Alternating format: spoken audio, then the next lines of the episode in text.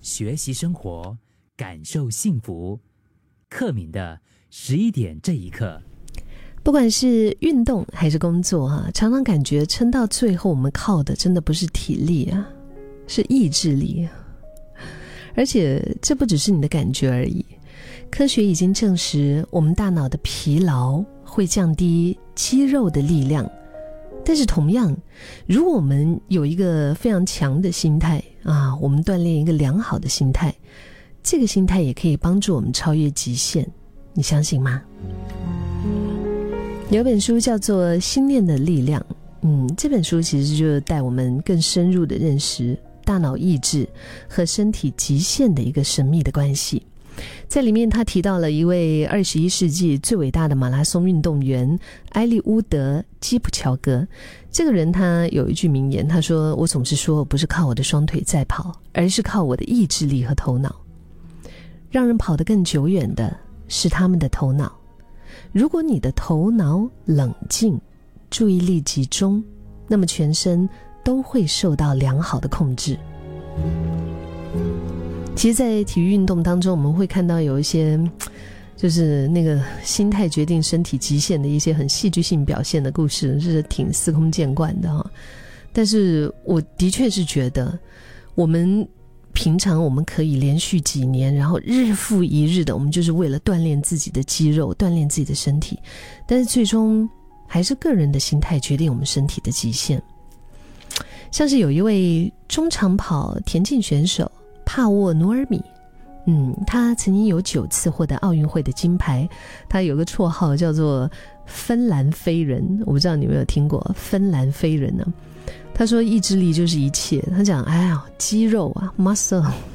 这不过是一根橡皮筋罢了，就是 rubber band。他说我之所以有成就啊，有所成就，都是因为我的意志力。那另外一位罗杰班尼斯特。他也是这样子，他在一九五四年成为了第一位在四分钟内跑完一英里的人。他也在自传当中写道：“是大脑决定了运动系统能够被提升的极限。”所以，这个就是我刚刚提到的那位二十一世纪可以说是最伟大的马拉松运动员吧？那位肯亚人，他的哲学就是他他说他不是用他的双腿在跑的，他是用他的脑、他的意志力在跑的。他讲，如果你的头脑够冷静，你的注意力集中，那么全身都会受到良好的控制。在听节目的你，现在是不管是在听着广播，还是之后有机会听到这个 podcast 的朋友，如果你平常自己有做运动，尤其是比如说长跑或者是一些体能方面极限的一些挑战的话，可能你会很有共鸣吧？是吗？刚我提到那位运动员，他其实参加过十五场的马拉松比赛，他赢得了十三场，而且他都保持着两小时一分三十九秒的世界纪录。虽然这种观点我们知道说在体育界的说法里面是比较普遍的哈，但是体育科学家他们其实也是花了一个世纪的时间，他们才了解到人的意志对于身体表现的真正的影响。我记得以前有一次，我就呃入院呐啊，身体疼痛，但是那个时候我记得，因为心里面想着一些美好的事情啊，真的是，你知道那个 就是脑所释放出来的那些元素，让你觉得心里甜的一些东西，它真的可以止痛啊，就是大概是这样的一种概念吧，嗯。呃，当然，研究人员他们也做了很多的一些不同的测试，就是研究核心发现，关于我们大脑这个脑啊，它在调节我们人体的能量的消耗，还有产生紧张和疲劳的身体感觉方面新的一些运作功能。嗯，就是说，哎，你就是你身体其实。是不是已经撑不下去？但是你的脑还可以为你突破多少的极限，然后在你 OK 的时候踩一个刹车。这些发现，我觉得其实非常有助于职业运动员赢得世界纪录。但是对于那些懒得做运动、生活神形态也不是太健康的人来说，其实更重要，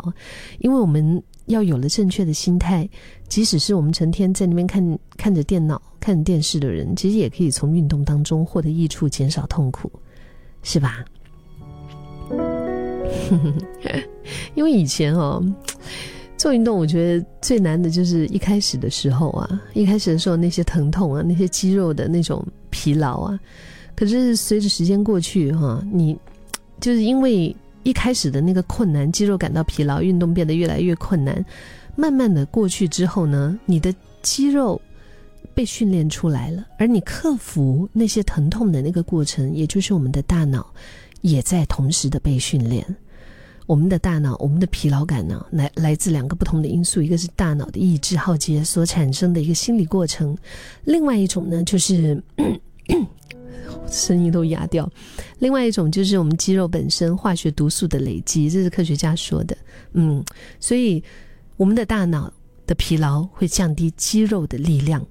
那如果我们想要提高耐力的话呢，就不单单只是要训练我们的身体，大脑的作用是跟身体是紧密相连的。也就是说，有时候可能你不是身体累呀，你只是心累。因为这个科学研究到最后，我觉得